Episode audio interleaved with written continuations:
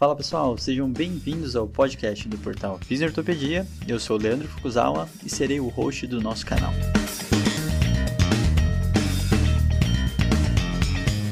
Esse podcast tem como função ressignificar o papel do fisioterapeuta em tempos modernos.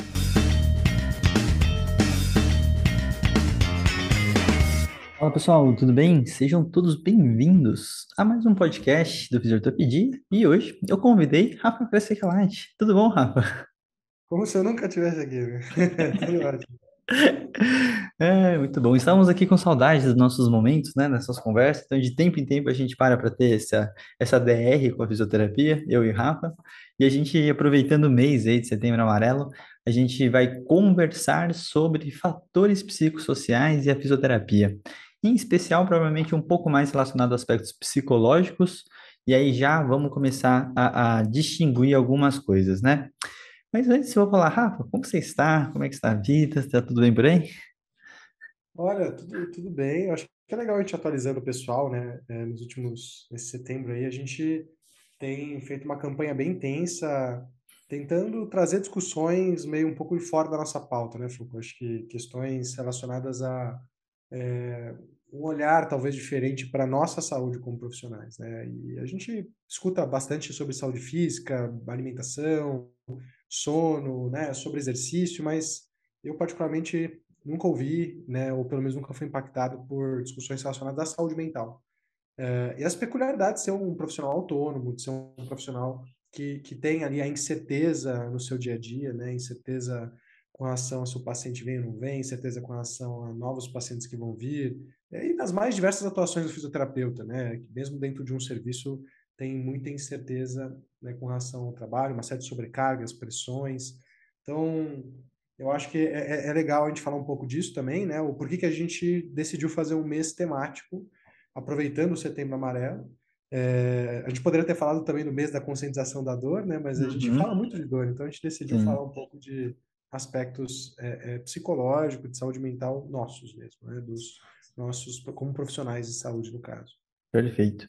E eu acho que é muito interessante, né? O fato da gente poder trazer com essa pauta pessoas além e fora da fisioterapia, né? E esse, essa, essa fala além do, do tecnicismo, né? Do, dos assuntos específicos que a gente costuma trazer nesses episódios, né?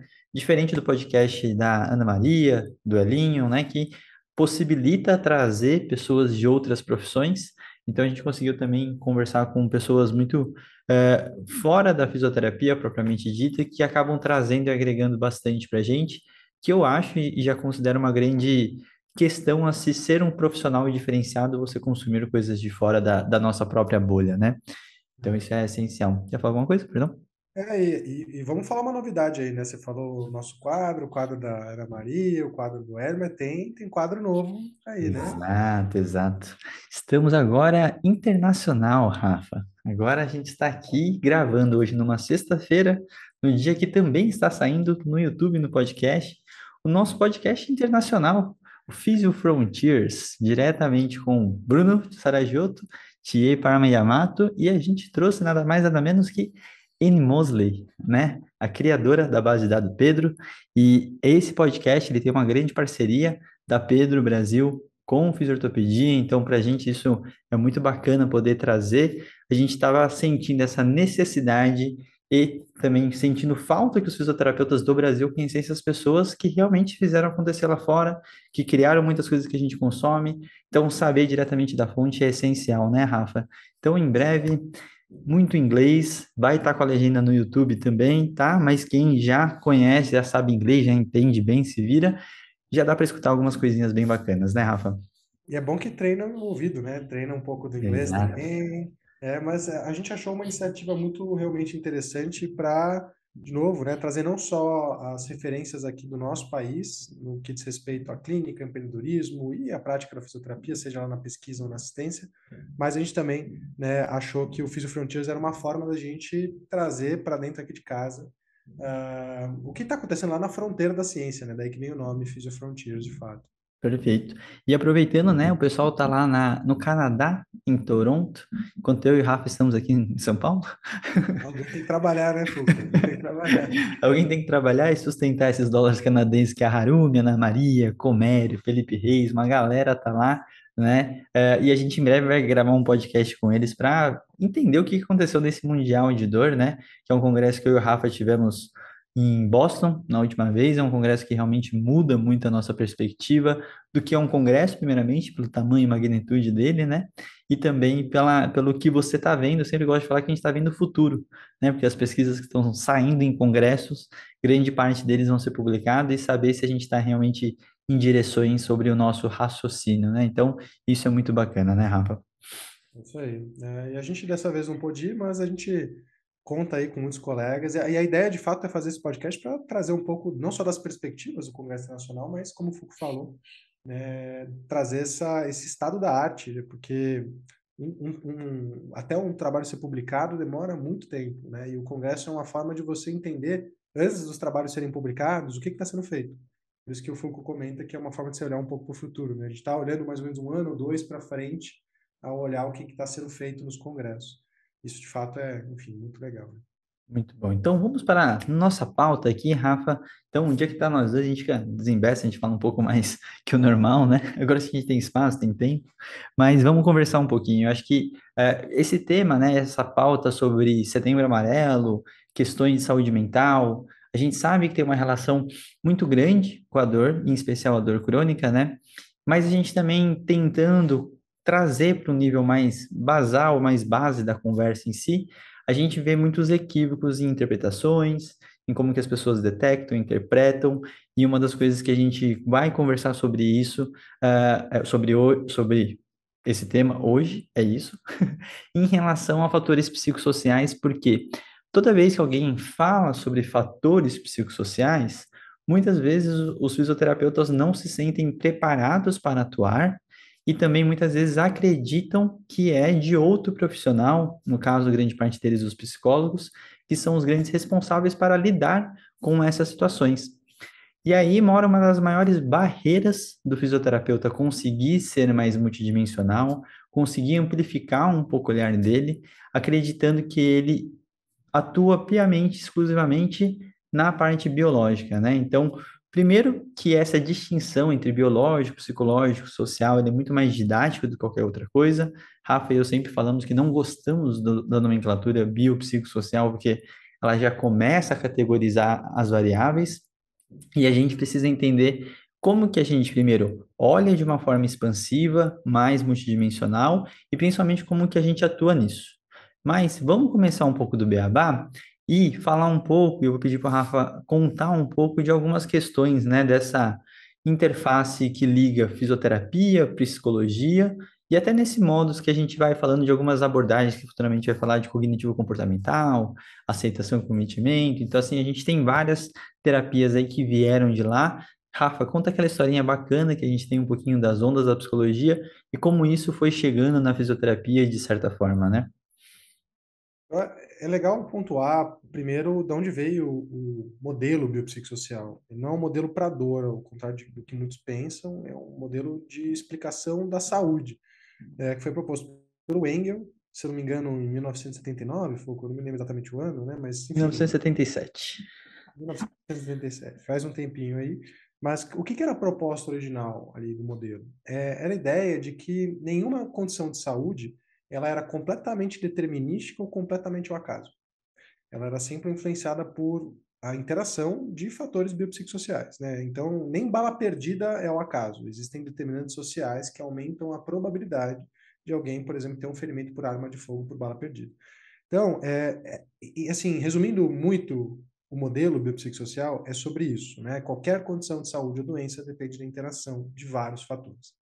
É, ao longo do tempo, isso foi muito mal interpretado. Uh, e a gente falou do biopsicossocial justamente por isso, né? Porque parece que os pacientes são quase que caixinha. Não, esse caso é bio, e aí eu olho só para o bio, né? eu só olho para o tendão, eu só olho para a estrutura, ou esse, cara, esse caso é psicossocial, e aí não é comigo, é aquele paciente complexo que não pertence a mim.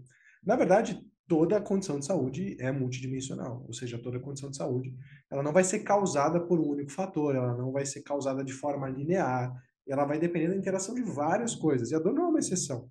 A dor, ela é um fenômeno biopsicossocial, é um fenômeno multidimensional, ou seja, o cérebro criar a experiência de dor consciente, por definição, num sistema sadio, neurofisiologicamente falando, depende da interação de nocepção, depende da interação de emoção, cognição, memória, outras informações sensoriais. É com base nisso tudo que o cérebro contextualiza a experiência de dor. Então, é, com base na teoria da neuromatriz e do conectoma, que é o nosso entendimento atual sobre como funciona o sistema de dor, é, a experiência de dor é uma experiência multidimensional. Né? A própria definição de dor da IASP, mais atual, a atualização da definição de 1979, que foi publicada agora no ano de 2020 para 2021, ela traz que a dor não é uma sensação. Então a gente não pode reduzir a dor ao seu componente sensório discriminativo, a gente não pode reduzir a dor à localização, intensidade, característica, né, se é queimar, pulsa, física. A dor é uma emoção, pela própria definição. Isso quer dizer que dor é também toda a resposta cognitiva, emocional e comportamental que acompanha esse processo. E aí, por que, que eu estou falando isso? Assim, para começar uma discussão de que todo paciente, seja com dor aguda, traumática ou atraumática, ou uma dor persistente, é, vai ter fatores multidimensionais envolvidos. Vai ter fatores relacionados ao estilo de vida, vai ter fatores relacionados à cognição, emoção, memória, comportamento e fatores biológicos também envolvidos na manifestação das suas queixas. E isso vai mudar em alguns momentos. É né? óbvio que o cara que sofreu um trauma, ele vai ter ali um evento agudo, né, que vai ter um peso muito grande nessa interação de vários fatores. Que, por exemplo, se ele torcer o pé, vai haver uma sensibilização periférica, vai haver mediação química pró-inflamatória na periferia, vai ter nocepção, isso vai ser um fator importante, mas ele sozinho não é determinístico para falar que aquela pessoa vai ter dor. Até porque, se você estiver fugindo de um tigre, você pode torcer o pé, quebrar o pé e continuar correndo, e vai ter nocepção, e não necessariamente isso vai ser entendido como dor. Né? Então, mesmo em casos onde supostamente o bio é predominante, os outros fatores ainda interagem. E eu quis fazer essa introdução só para falar que os nossos pacientes tinham aspectos multidimensionais envolvidos com as suas queixas, mesmo antes da gente começar a falar sobre isso. Uhum. Né? Pessoas com dor de coluna tinham preocupação em dobrar a coluna, né? tinham medo de se movimentar, catastrofizavam o que poderia acontecer caso ela se movimentasse tinham baixa autoeficácia, né, um baixo senso de controle sobre a sua condição, mesmo antes da gente começar a falar que isso era importante, ou que a literatura começar a falar que isso era importante. E a gente simplesmente passava por cima disso. O que uhum. às vezes dava certo, porque a gente influenciava nesses fatores sem querer, ou às vezes, na verdade, não funcionava e era o que a gente chamava de paciente complexo, né? um paciente que não aderiu ao tratamento, o tratamento não funcionou por algum motivo. Então, acho que eu quero começar por aí, Foucault. Não sei se tem alguma coisa para contribuir é, em cima dessa fala. Eu gosto de falar bastante que a parte do biopsicossocial, né, ele é não é um modelo que ele veio especificamente para cravar e eternamente ser só o biopsicossocial, né, mas eu, ele é um marco para a gente olhar de uma forma mais ampla. Então, mais do que a gente fechar, né, e ficar no modelo biopsicossocial, que também tem diversas limitações, e a gente tem diversos papers hoje uh, de modelos de saúde ou modelos de entendimento da dor que expandem todo esse olhar, né? A gente tem a nossa amiga Karime lá na Austrália que está estudando e tem até alguns papers mostrando dessas coisas a mais que a gente tem que olhar além do, do biopsicossocial. Então, ele, ele, ele facilita a gente começar a ter uma outra dimensão do fisioterapeuta e o principal é o que você falou de não ter um olhar linear para diversas questões. Então, uma das características para você saber se você está dentro do modelo biomédico ou biopsicossocial é em relação ao quão linear seu raciocínio é. Ou seja, uma coisa estar causando a outra. Porque eu sempre dou o exemplo, né? Não adianta a gente trocar o valgo dinâmico por uma catastrofização e achar que é isso que está causando a dor do seu paciente. Então, enquanto você tenta dar respostas simplificadas de casualidades para o seu paciente, você se mantém dentro de um raciocínio linear, linear que está muito mais próximo do modelo biomédico, né? Então a gente pode começar por esse basal, que eu acho que é aí que você pode refletir se a tua resposta, a tua fala, o que você tem passado para o seu paciente é uma casualidade de causa, efeito, causa e consequência, se você está tentando atuar nesse único vilão, ou se você está realmente fazendo o paciente expandir o olhar dele sobre a condição de saúde dele para realmente ele olhar mais aspectos além e exclusivamente do tecido do biológico, né? É, e, e, assim, o importante é falar que o modelo multidimensional, vou usar o nome que eu prefiro, ele não exclui a influência do tecido, não exclui o papel da biomecânica, ele só relativiza esses fatores. Então, em nenhuma evidência que existe até hoje, esses fatores relacionados à estrutura e à biomecânica, eles são determinísticos para explicar porque as pessoas têm dor ou vão desenvolver dor, porque elas continuam tendo dor por mais tempo que deviam, porque elas melhoram quando a gente né, submete elas a uma intervenção. Mas isso não quer dizer que esses fatores não sejam importantes, né? Eles só têm que ser relativizados de acordo com é, os outros fatores, a interação desses outros fatores. E às vezes no mesmo indivíduo entender que vão ter momentos onde alguns são mais importantes, alguns fatores, e em outros momentos outros fatores vão ser mais importantes. É, mas eu acho que a gente pode começar por aí, porque eu, eu sempre gosto de trazer essa discussão na, nas aulas, né, nossa pós-graduação, seja de dor ou de ortopedia, porque eu sempre coordeno um módulo onde a gente fala sobre ciência moderna da dor e fala sobre aspectos relacionados à dor e o modelo biopsicossocial. É, e eu sempre gosto de trazer na nossa interação ao vivo um trabalho que é uma revisão sistemática de estudos qualitativos de fisioterapeutas que foram submetidos a treinamentos baseados nessa visão moderna de dor. É, é uma revisão que ela conseguiu, se eu não me engano, de número, assim, juntar relatos de 174 fisioterapeutas que passaram por treinamentos é, baseados em ciência moderna da dor. E, e, ela categoriza as principais classes, por assim dizer, de, de benefícios percebidos, incômodos, angústias percebidas por esses profissionais. E várias se sobressaem, assim, é uma coisa incrível, porque em toda a turma é, a gente começa com algumas interações e sempre surgem exatamente esses pontos que surgiram nesses artigos, né? O que é bom porque mostra que não é uma dor do brasileiro exatamente isso. É todo ao redor do mundo diferentes profissionais da fisioterapia estão passando pela mesma coisa. Mas as que principais surgem são é, uma, uma sobrecarga com relação a novos conhecimentos. É como se, nossa, parece que agora tem que saber muito mais coisa de coisa que eu nunca estudei. É, outra, esse é um ponto que surge muito. O segundo ponto é não saber lidar com esses fatores uhum. sociais. É, e um terceiro ponto é entender que eles fazem são importantes, mas é, não saber um pouco quais são os limites profissionais mais entre uma profissão Sim. e outra. Eu acho que a gente podia balizar a nossa discussão, e aí eu posso trazer essa coisa da, da história da, da, das abordagens cognitivo-comportamentais quando fizer sentido, mas talvez valha a pena a gente bater nesses três pontos. É, começando aí pelo primeiro, que é a sobrecarga de informação. Vou jogar de volta para você essa bola. certo. E essa parte da sobrecarga de informação, ela, ela é interessante, né? Porque eu acho que a grande dificuldade é, do fisioterapeuta está muito relacionada à questão da escuta e entender como que você seleciona as informações que realmente fazem diferença no próprio caso né? Então, nessa hora que você está colhendo essa informação dos pacientes, você vê pontos muito claros de outros aspectos que não sejam físicos, e você vai meio que tirando da tua frente, porque você não sabe lidar como é o segundo ponto, né, no certo caso. Então, se você vê que aquele paciente tem um, um, uma, um problema, entre aspas, contextual, né, que está parecendo relacionado à dor, ele está toda hora reclamando do trabalho, está toda hora reclamando de alguma coisa familiar ou alguma outra questão que ele, que ele cita frequentemente, o fisioterapeuta tende a não a, a absorver essa informação para a conversa e para o caso, e acaba sempre fazendo o, o, o paciente não observar isso com mais cautela, né? e acaba deixando de lado uma, uma variável muito importante que pode auxiliar e potencializar muito mais qualquer intervenção que seja feita, né?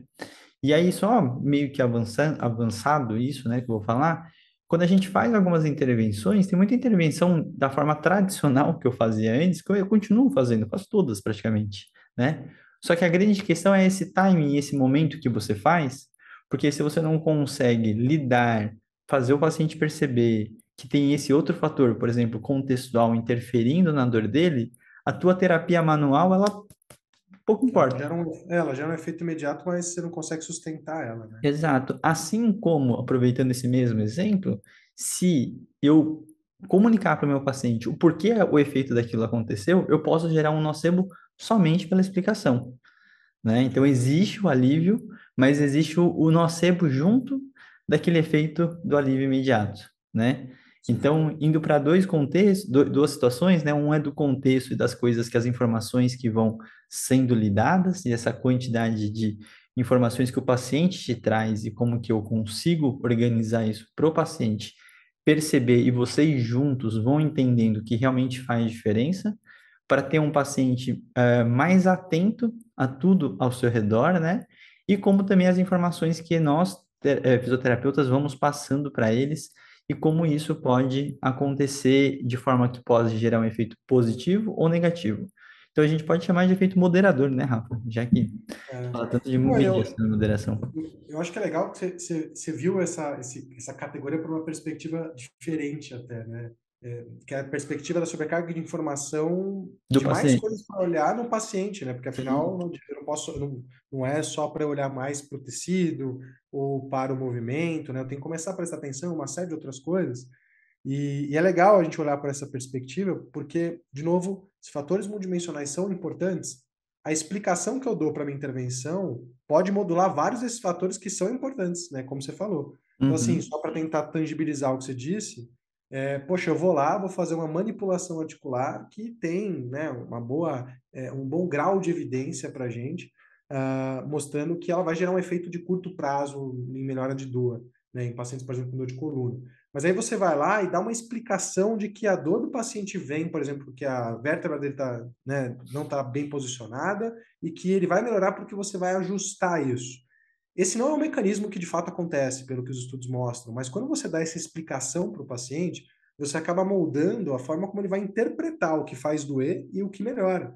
E isso vai fazer com que, é, é, na verdade, o, o, a explicação persista muito além da intervenção que você aplicou. Uhum. Porque se uhum. você deu essa explicação né, de que é uma coisa meio passiva, que o paciente tem pouco controle, ele vai entender que assim, nossa, minha coluna sai do lugar por eu ficar muito tempo sentado, e eu não tenho muito o que fazer com relação a isso.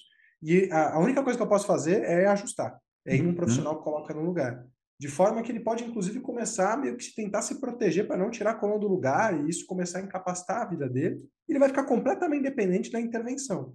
E você poderia aplicar a mesma intervenção com uma outra explicação, falando: olha, a gente vai fazer aqui muito movimento, mas como você está muito sensível, eu vou começar com uma técnica que é para tentar dar uma amenizada, para tirar um pouco dessa sensibilidade, só para a gente poder começar a se movimentar. Você vai fazer a mesma técnica. Uhum. Mas esse entendimento diferente sobre o porquê você vai fazer ela, o que está levando a dor nesse caso, pode mudar muito o legado que vai ficar depois de acabar a tua sessão, né? Sim. Então acho que é só para tentar trazer à tona aí o que você falou. É, e eu vou aproveitar esse exemplo, na real, para falar da informação, né? Que tem a informação que a gente passa também em relação ao diagnóstico do paciente, né? Recentemente eu escutei um relato de uma paciente que não era minha, no caso, mas era uma paciente muito aceita da sua condição crônica, e ela falou, ela teve um momento que ela parou, né, com aquela coisa do oratório, parou assim, e eu sei que eu tenho a síndrome da dor miofacial.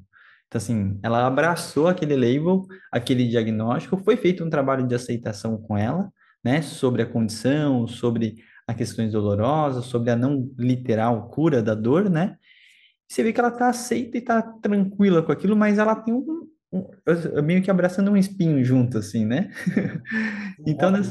exato. Então, assim, você vê que dependendo da forma que eu entrego essa informação sobre qual condição que aquela pessoa tem, tem esse efeito que esse diagnóstico pode tranquilizar ela, porque agora ela sabe que a dor dela não é uma invenção, porque ela tem um diagnóstico, ao mesmo tempo que eu também vejo uma parte negativa de ela ter abraçado falando que ela sabe que ela tem a síndrome da dor miofascial, porque ela meio que se crucifixa por um tempo um pouco mais longo, né, ou se não eterno.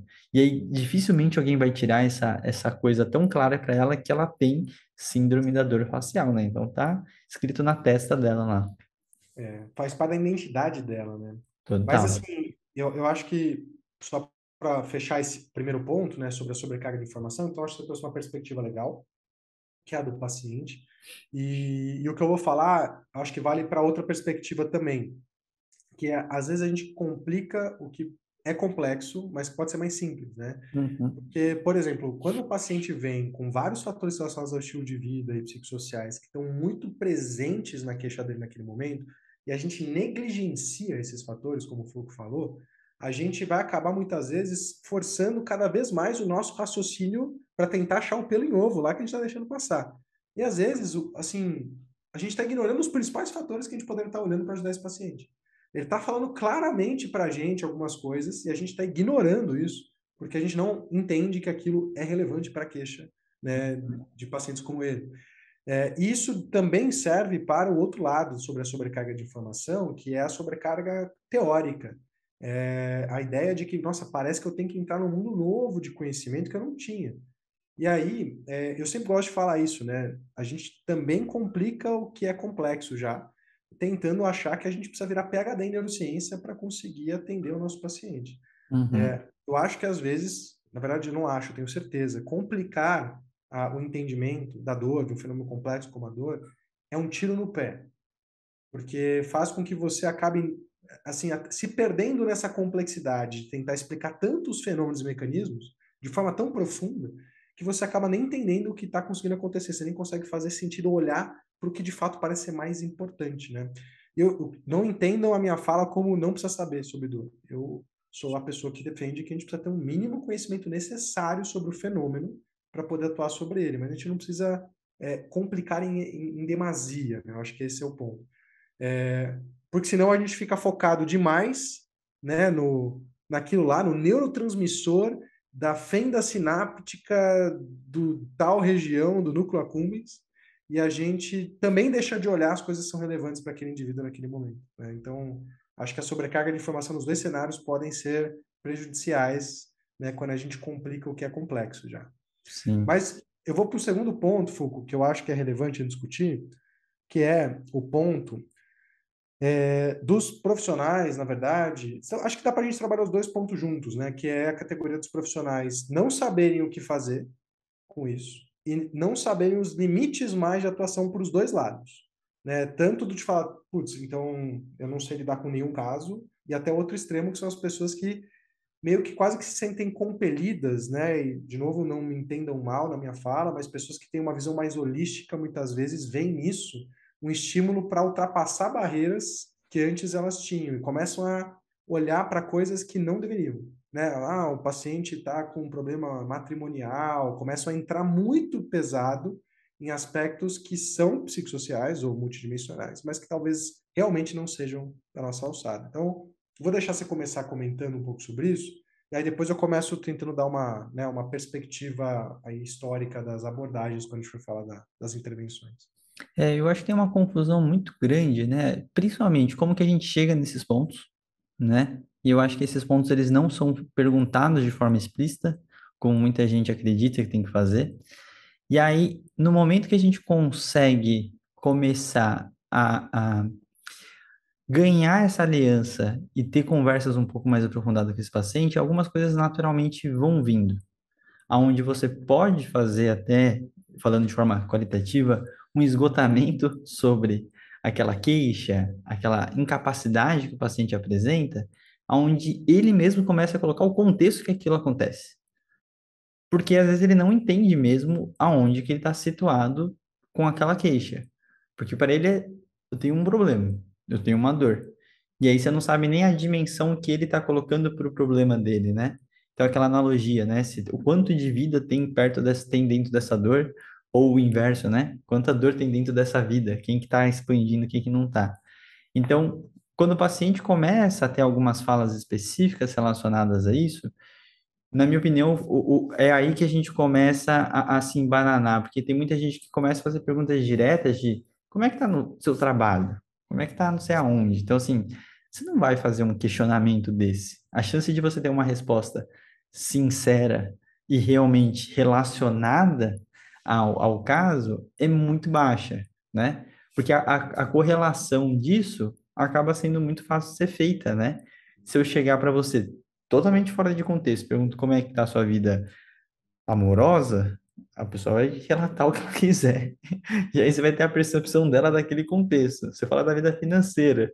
Você fala assim, não, então é isso. estabelecer causa e efeito, né? Onde às vezes só tem, não tem nem associação, né? São coisas que estão acontecendo em paralelo. É, e aí eu acho que tem um, um, um segredo, entre aspas, para a gente conseguir, que na real é um grande treino pessoal de qualquer terapeuta, que é ter uma certa neutralidade na hora que você está fazendo alguns questionamentos, porque a gente fica fazendo muito julgamento, né?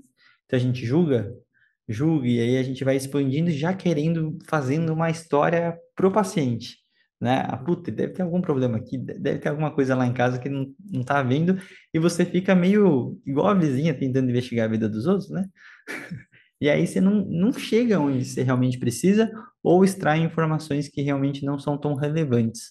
Então, eu acho que tem, tem um, um, um problema aí, que é como que essas informações chegam e como que a gente organiza também, né? Que acaba entrando um pouco até no primeiro ponto, que acaba não, não tendo uma relação direta de como que isso vai, vai ser acompanhado no caso, né, Rafa? Eu acho que tem um ponto importante na tua fala, que isso não quer dizer que às vezes você não vai fazer perguntas diretas, né? Por exemplo, você começa, o paciente começa a te relatar que sistematicamente tem alguns dias que ele acorda muito pior. Ele acorda e já está com sintoma, já está muito sensível, e aí os fatores de melhora, que normalmente são fatores de melhora naqueles dias, não, não funcionam. E aí, quando você começa a tentar fazer, fazer o paciente contextualizar esses dias e eventos para você, você vai começando a surgir algumas hipóteses. Por exemplo, será que nesses dias uh, ele dorme né, diferente, ele dorme mais tarde, a qualidade do sono dele é pior? E aí você acaba chegando a entender que, olha, sono, que é um fator relevante conhecido né, na hipersensibilidade à dor, pode estar associado com esse evento. Mas se você chegar perguntando direto para o paciente, ele não vai conseguir te dar isso, né? Uhum. É uma mistura de você conseguir conduzir o paciente para ele meio que conseguir pontuar a dor dentro da vida dele e os outros fatores que coexistem, e você conseguir tentar ir encaixando as coisas que nós sabemos pela literatura que estão associadas com a dor, de uma forma que a gente consiga entender se está ou não fazendo sentido, né? Eu acho que é legal isso, porque se, não, se você fazer uma pergunta direta, é isso que o Foucault falou, o paciente às vezes vai te devolver um, nossa, tá horrível o meu trabalho, aí você começa a estabelecer uma causa e efeito ali que nem você consegue explicar, e às vezes vai fazer sentido para os dois, aí a gente fez o que a gente fazia no joelho, só que né, no fator uhum. psicossocial. É, mas às vezes você pode usar o seu conhecimento, o conhecimento da literatura, para na hora de cavocar, tentar ser mais assertivo, né? Uhum. Eu acho só para também não dar ideia que a gente não vai fazer em nenhum momento perguntas diretas sobre esses fatores. É, fazendo uma, um parêntese um pouco que encaixa nisso, né? Porque que, que entra, né? Entra um processo de que a gente começa a entender um pouco mais de variáveis psicossociais num, num todo, e a gente começa a fazer uma psicopatologização de todas as variáveis, né? Eu gosto bastante dessa palavra porque é mais ou menos isso, né? Recentemente a gente estava discutindo o trabalho lá na Santa Casa, aonde estava fazendo o levantamento de perfil em relação a pacientes pós-operatório de trauma, né? E aí, se você for pensar, né, você tem um nível de ansiedade, de catastrofização, né, de até cinesiofobia, se a gente pode dizer, é, de um paciente que acabou de ser operado pós um trauma, e às vezes pode ter sido automobilístico e por aí vai, ele está num grande choque da vida, né? Você colocar aquilo como realmente ser algo negativo, eu acho ainda muito precoce, né? E é meio óbvio que os índices disso vão estar altos naquela situação que ele está hospitalizado, né? Então, se ele está cheio de insegurança, é lógico que ele não sabe e que ele tem medo se aquela cirurgia que ele acabou de sofrer um acidente, se vai dar certo ou não vai, né? Então, quando a gente começa a colocar alguns fatores, né? Recentemente eu também estava dando um curso e o cara começou a colocar um contexto sobre a morte do pai do paciente, que ele ficava toda hora meio triste em relação a isso. Falei assim, o estranho seria se ele não ficasse triste quando ele falasse da morte do pai dele, né?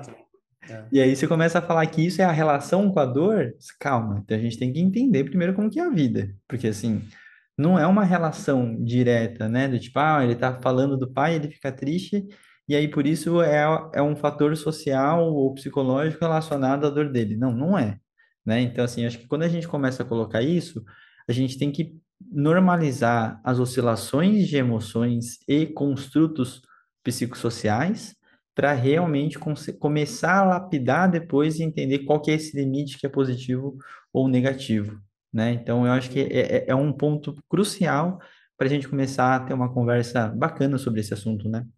É, e acho que começar assim, né? De novo, dando um exemplo. Se você torceu o pé, teve uma lesão muscular, uma fratura, o medo de movimentar a região, o comportamento de evitação, as mudanças do comportamento motor que vão acontecer são fisiológicas, são adaptativas, né? Fazem, afinal, elas evoluíram ao longo do, né, de milênios para por algum motivo. Uhum. É, acho que o grande problema é identificar quando isso não tem papel. E, e, aí talvez seja a hora da gente atuar. E já puxando um gancho, sobre isso, né? Por que, que eu acho que é legal a gente olhar para essa discussão e, e, tentar entender realmente até onde a gente vai, até onde a gente não vai, é, até onde talvez falte treinamento mesmo para a gente ir, mas é nosso papel. É, porque eu gosto de falar sobre isso, né? Eu acho que, de novo, a gente negligenciar que os pacientes com dor de coluna, por exemplo, vão ter medo, vão ter comportamento de proteção, vão ter mudanças de comportamento motor por conta disso, não, quer, não vai fazer com que os pacientes parem de ter essas coisas. Uhum. É, e, e, esses comportamentos são preditores de cronificação. Esses fatores são é, moderadores de efeito, ou seja, pessoas com muito medo, com muito comportamento de evitação, têm menos chance de melhorar, mesmo quando se submete eles a um tratamento com eficácia comprovada. São moderadores de efeito. E o nosso entendimento, esse foi um dos grandes aprendizados que eu tive no meu doutorado, né, onde eu estudei muito mecanismos de ação das intervenções, é que a gente tem que assumir de vez que se dor e incapacidade são aspectos multidimensionais, ou seja, são influenciados pela interação de vários fatores, todas as intervenções eficazes para lidar com isso vão atuar também através de vários fatores. Uhum. Então, eu fiz uma revisão sistemática, varri a literatura inteira de estudos de mediação, que é um tipo de estudo que verifica os mecanismos de ação das intervenções, e é isso que eu consegui concluir né, consegui concluir que primeiro as intervenções não atuam através de onde a gente achava que elas atuavam. Então, uhum. treino de força melhora a dor e função, melhora. Pelo ganho de força? Não. É, então, primeiro, as intervenções não parecem atuar exatamente por onde a gente achava. E segundo, todas as intervenções parecem atuar através de vários fatores. Então, quando você propõe exercício para alguém com dor de coluna, por mais que você esteja pensando em ganhar força, isso vai melhorar a função para um raciocínio linear, esse paciente melhora porque quando você faz exercício com ele, por exemplo, você cria um ambiente seguro onde ele diminui o medo para se movimentar. Você consegue mostrar para ele que não tem uma consequência tão catastrófica assim ele se movimentar, né? Não explode o babalu e ele fica paraplégico, de forma que ele também diminui o nível de catastrofização. Você deu uma ferramenta que ele consegue usar para controlar a dor dele através do exercício, ele mesmo. Então você aumenta a autoeficácia dele. E você também vai fazer modulação de fatores biológicos. Você vai mudar ou modular a hipersensibilidade da venoceptiva, gerar a liberação de opiáceos endógenos. E, então, você está pensando em fazer treino de força, mas está acontecendo uma série de fatores em várias vias, em aspectos biológicos, em aspectos psicológicos, em aspectos cognitivos, emocionais, comportamentais, que vão fazer com que esse indivíduo melhore no final das contas. Por que, que eu acho que é legal a gente saber disso? Porque às vezes o paciente que a gente chama de complexo, aquele paciente que não melhora, ele não melhora, não é porque ele não é complexo, é porque você não está lidando bem com esses fatores que estão lá presentes. Sim. Né, e eu acho que tem uma parte super bacana do teu exemplo, e eu gosto de puxar um pouquinho, vou expandir para a prescrição de exercícios que a gente pode chamar de terapêuticos, ou a promoção de saúde, de saúde, né, com esse paciente, aumentar o nível de atividade dele, que a gente expande muito mais do que o que vai acontecer biologicamente. É óbvio que tem uma liberação hormonal importante, interessante, que vai ajudar ele, mas as questões psicológicas da, do exercício físico não tem como duvidar, né? Então, assim, que tem efeitos psicológicos, você ser mais ativo, você fazer mais atividade e tudo mais, é, é altamente relevante. E aí, onde que entra realmente nosso papel nisso? Primeiro, fazer essa prescrição de uma forma mais expansiva, e não tanto para ajustar biologicamente o corpo da pessoa, né?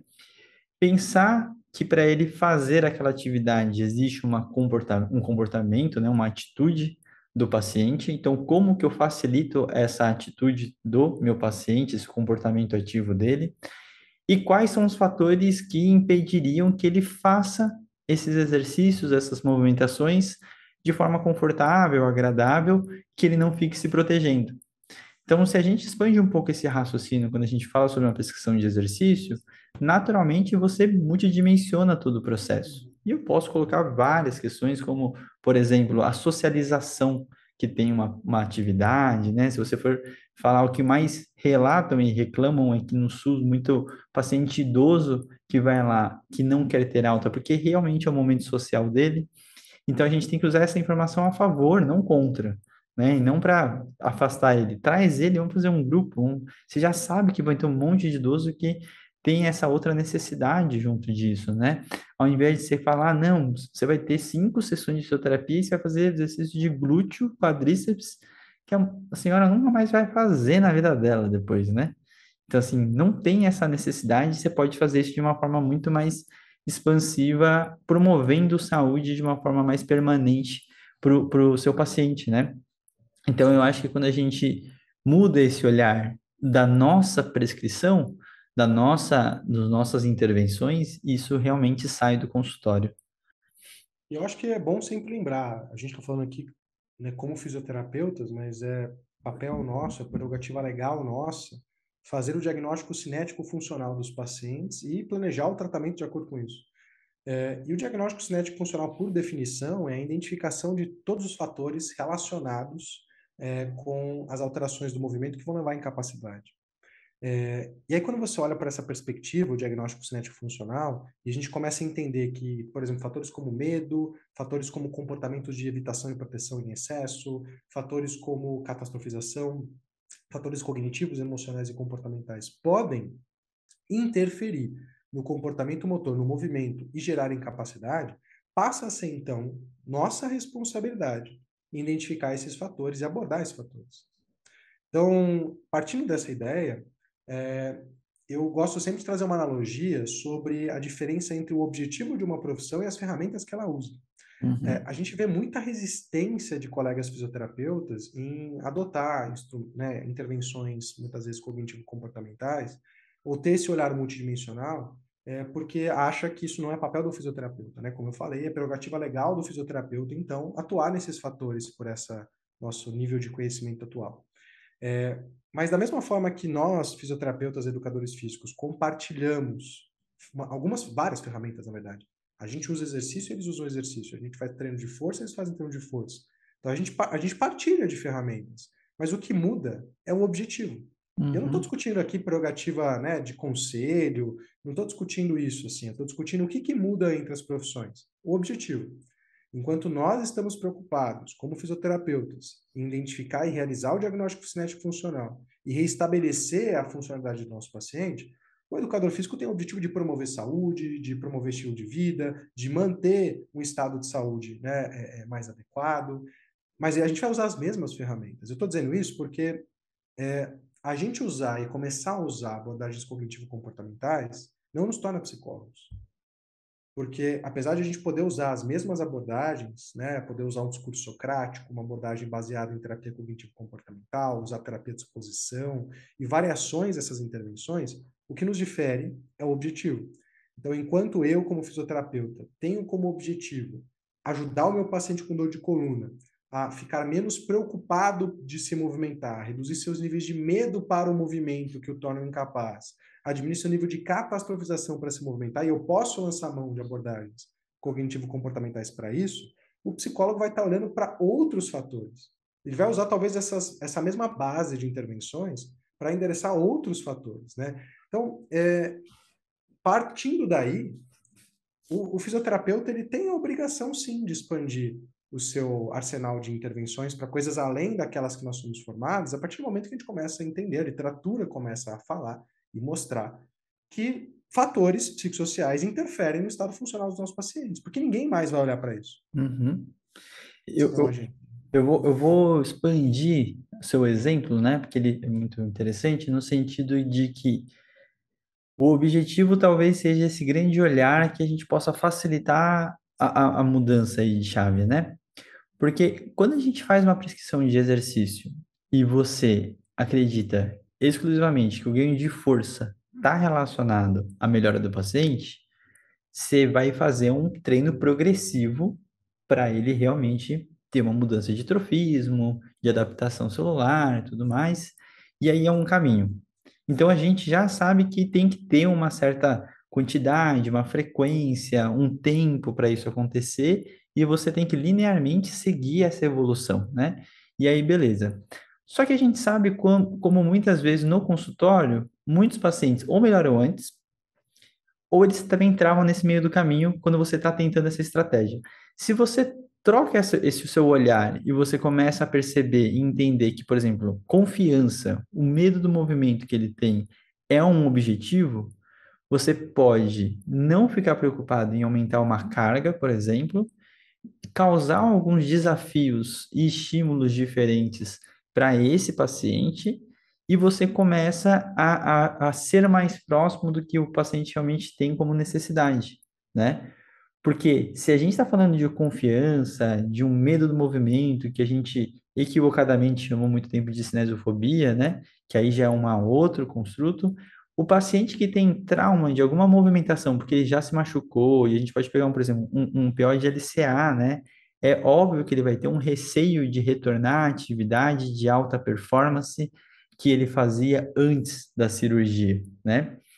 Mas o psicólogo não vai trabalhar esse medo do movimento que ele tem antes. Então, assim, não é o papel do psicólogo pegar um pós-operatório de LCA e trabalhar o medo do movimento que ele tem de Ele nem sabe. Ele nem Nem- sabe. Nem tem competência para fazer isso, né? Exato. Então, acho que o medo do movimento e a cinesiofobia, ele acaba sendo um, um, um, um exemplo bom para esse limítrofe, né? O que, que o fisioterapeuta faz, e aí tem que lembrar das nossas competências, e o inverso também, o que, que o psicólogo faz e, e, o, e, o, e, o, e o consegue ajudar o paciente de. Porque se você for pensar, às vezes, numa abordagem do psicólogo, né? Falando de forma bem tosca, obviamente, ele vai tentar olhar outros aspectos desse paciente que não vão chegar necessariamente no movimento.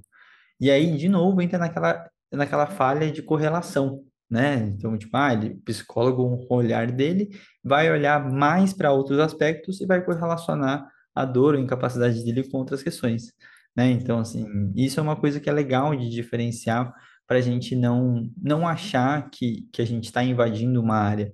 Na real, o inverso, né? A gente está somando as áreas. Mas eu acho que tem uma coisa muito legal, assim, nessa, nessa tua fala, que se a gente usa exemplos de outras áreas, fica até mais claro, né? Uhum, Por exemplo, vamos à nutrição.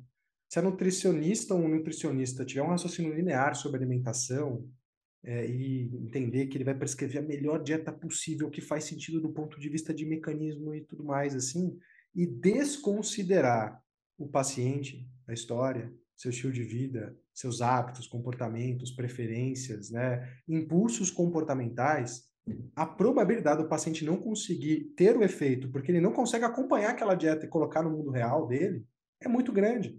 O médico que prescreve a melhor intervenção medicamentosa possível, que ignora o fato do seu paciente não ter letramento em saúde, é, não, não ter condição né, de lembrar de tomar o remédio de forma adequada, provavelmente também vai propor um tratamento que não vai ter o efeito devido, né? uhum, E da mesma forma, eu acho que a gente, quando a gente fica limitado, eu tive essa discussão esses dias e eu, eu gostei dessa linha de raciocínio, assim, que é, é a, o raciocínio linear, ele pode até gerar efeito, porque quando você propõe movimento para o paciente, por exemplo, a gente acaba acertando alguma coisa. sim. Mas o que, que eu acho que é o, o, o lado ruim disso?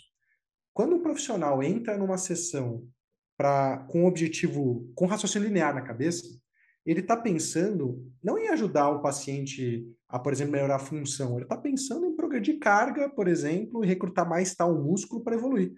E às vezes você fica tão focado nesse desfecho que a gente chama de substituto, tentando recrutar mais as fibras inferiores do trapézio, isolando mais ela, que o paciente ele te, assim, ele, ele não está respondendo ou ele responde muito de uma sessão para outra com uma coisa assim que com base no que você falou e com base nos exercícios que você fez, ele se sentiu confiante, fez outra coisa e falou: Nossa, isso foi muito legal. Você fala: Nossa, que legal. Mas faz o seguinte: deita aqui e vai recrutando esse escápulo enquanto você me conta. Você ignora, você ignora o, o fato que é relevante de fato, Uhum, que é o paciente conseguir ter, por exemplo, uma melhora funcional, porque você está mais preocupado em continuar fazendo aquele caminho que você traçou, independente de estar ou não associado com a queixa, do que de fato olhar para a queixa. E isso que eu acho legal, assim, eu, eu gosto de falar e trazer o raciocínio do, do viewpoint do Jeremy Lewis de ombro, porque eu acho muito legal. É um viewpoint da Joe Spiti que ele fala é, que a gente tem que repensar o conselho de tem que fortalecer o ombro, né? E uhum, o que ele traz é que, apesar de 43% dos pacientes com dor no ombro terem déficit de força, é, o treino de força melhora a dor e função sem mudar esse déficit. uhum, Ele traz essa ideia do conselho, do tipo, tá na hora de parar desse conselho, por quê? Porque os profissionais que ficarem muito focados em ganhar força podem estar perdendo a oportunidade de usar o movimento de uma forma mais ampla para conseguir ajudar o paciente a ter vivências diferentes né, com o movimento, ressignificar movimentos que eles né, poderiam estar tendo e gerando incapacidade. Isso não quer dizer que você não vai ter que olhar para a força em alguns aspectos. Quando fizer parte do diagnóstico cinético funcional fraqueza, sim, mas eu acho que na prática não sei você, Foucault, mas eu vejo muito assim explicações muito mais complexas para a dor dos pacientes com condutas exatamente iguais. Uhum. Às vezes tudo bem, mas às vezes não. Às vezes essas condutas estão limitando a atuação do profissional, né? Uhum. Sendo que muitas vezes o paciente quer algo muito mais simples, né? Porque ele quer levantar o braço sem ele ter medo, né? Então, recentemente a gente lançou agora no YouTube, né, o SOS Fisiortopedia, e aí eu comecei a coletar uns feedbacks, tem um último vídeo que é o meu, falando um pouco de avaliação, e a ideia é que eu dou algumas dicas de como que a gente expõe esse paciente, e uma, uma sacada que eu tive, acho que até meio que gravando esse vídeo, é, é, entre aspas, começar pelo nível mais complexo de movimento que esse paciente consegue. Porque às vezes a gente também deixa o paciente tão, tipo, fragilizado, e fala assim, qual, que é o movimento mais complexo que ele está te relatando que ele consegue? Se ele não consegue fazer o movimento, testa para mim ver, porque aí depois você já, já começa a perder um pouco, você começa a mostrar que você não tem medo que ele faça. Porque se você tiver, como fisioterapeuta, medo que ele se movimente, o paciente vai ter muito mais, né? Então, tudo isso acaba sempre acarretando que o paciente tenha tanto medo quanto você né? Então ele é um grande reflexo teu em relação a toda, toda essa movimentação, todas essas situações, e, e aí a gente começa a confundir. E aí, voltando um pouco mais para o teu exemplo, continuando na parte de, de exercício físico, né? E mudando de novo a condição, se a gente falar da prescrição de exercício com o paciente em depressão, com alguma questão de ansiedade e, e tudo mais, aí sim a gente está entrando em algumas situações que são doenças mentais, o paciente nunca vai te procurar por isso, mas a gente sabe que tem um monte de paciente que tem isso e está com você. Exato. Então, assim, você não vai ter um objetivo de curar isso, de tratar isso, de fazer uma manutenção disso, mas é seu papel como profissional saber acompanhar esse paciente, estando atento a essas situações e auxiliar ele a, por exemplo, continuar mais ativo, fazer uma prescrição de exercício, conseguir lidar com a queixa dele, fazer uma escuta ativa, um acolhimento, né?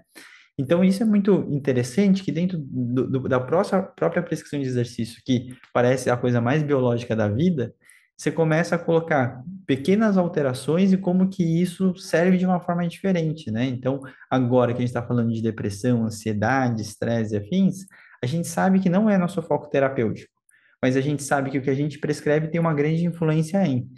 E não tem como isso não acontecer. Então a gente não pode isolar, falar, não, estou fazendo exercício só para corrigir a escápula e não para a depressão dele. Tipo, você está fazendo esse movimentar, você está fazendo, né? Então a, a, palavra, eu tenho usado muito a prescrição de movimento, ela é mais interessante do que só a prescrição de exercício, né? De atividade, porque isso envolve, é, às vezes, de uma forma mais simplificada para depois poder expandir, né?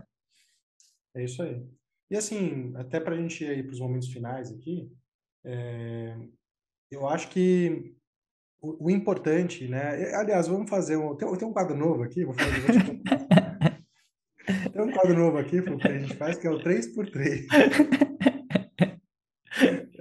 Eu esqueci a primeira parte dele, como é que é? Então eu vou fazer, já que você esqueceu, eu vou jogar para vocês. Então. Ah, Rafa, os três principais pontos sobre fatores psicossociais dentro da fisioterapia. Olha, isso aqui é uma batata quente, gente. É, é, exato. É, joga um pro qual do outro. Três, os três principais. Eu, eu vou comentar de forma bem ampla, né? Que eu acho que é, a gente não pode negligenciar que esses fatores existem e que eles vão influenciar os nossos pacientes e a nossa capacidade de exercer melhor a clínica neles, mesmo que a gente use intervenções comprovadamente eficazes. É, o segundo ponto, eu acho, que é saber que eles existem e tentar lidar com eles faz com que a gente consiga, muitas vezes, maximizar o efeito das nossas intervenções. Né? Porque, afinal, às vezes, é, se eu conseguir não ficar preso a uma caixa de um método ou conceito que tem um raciocínio mais linear e abrir o meu raciocínio, eu posso, por exemplo, se não está funcionando por um jeito, eu posso ter um pouco mais de jogo, né? né? Desrespeitando um pouco do tipo, se eu estivesse fazendo força, treino de força o ganho de carga para poder promover uma experiência de movimento diferente. Então, assim, negligenciar não é bom, é, olhar para isso é legal, mas eu diria que o terceiro ponto importante, eu acho que é ter, um, de novo, o um mínimo de conhecimento não só sobre esses fatores sobre dor, mas sobre intervenções que podem nos ajudar. Porque às vezes não é fazendo só mais do mesmo que a gente vai gerar o mesmo efeito, né? se a gente entende que esses fatores são importantes, existem várias intervenções hoje com eficácia comprovada para lidar com esses fatores, como terapia de exposição, discurso socrático, é, é, é enfim, né, terapia operante, atividade gradativa. É, por que não usar essas abordagens da nossa intervenção para os objetivos que nos cabem? Né? Então, eu diria que, para mim, são esses três pontos. Não negligenciar, olhar para esses fatores pode te ajudar a ser mais efetivo e às vezes a gente vai precisar buscar coisas ou intervenções, né, ou formações que a gente antes não estava acostumado a ter. Perfeito. Vou falar o meu então. É.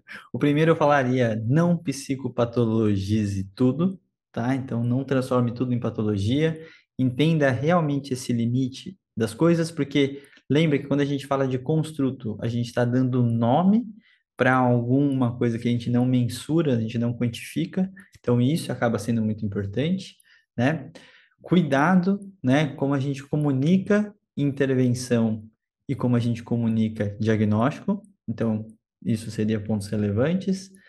E por último, eu esqueci que eu ia falar. O último, ele era mais legal, que era em relação à parte linear. Então, não faça raciocínios lineares específicos para não importa qual variável, né? Então, a parte quando a gente fala dos outros fatores é a interação entre eles. Então, não seja linear em relação a todo esse processo, tá? Rafa, palavras finais.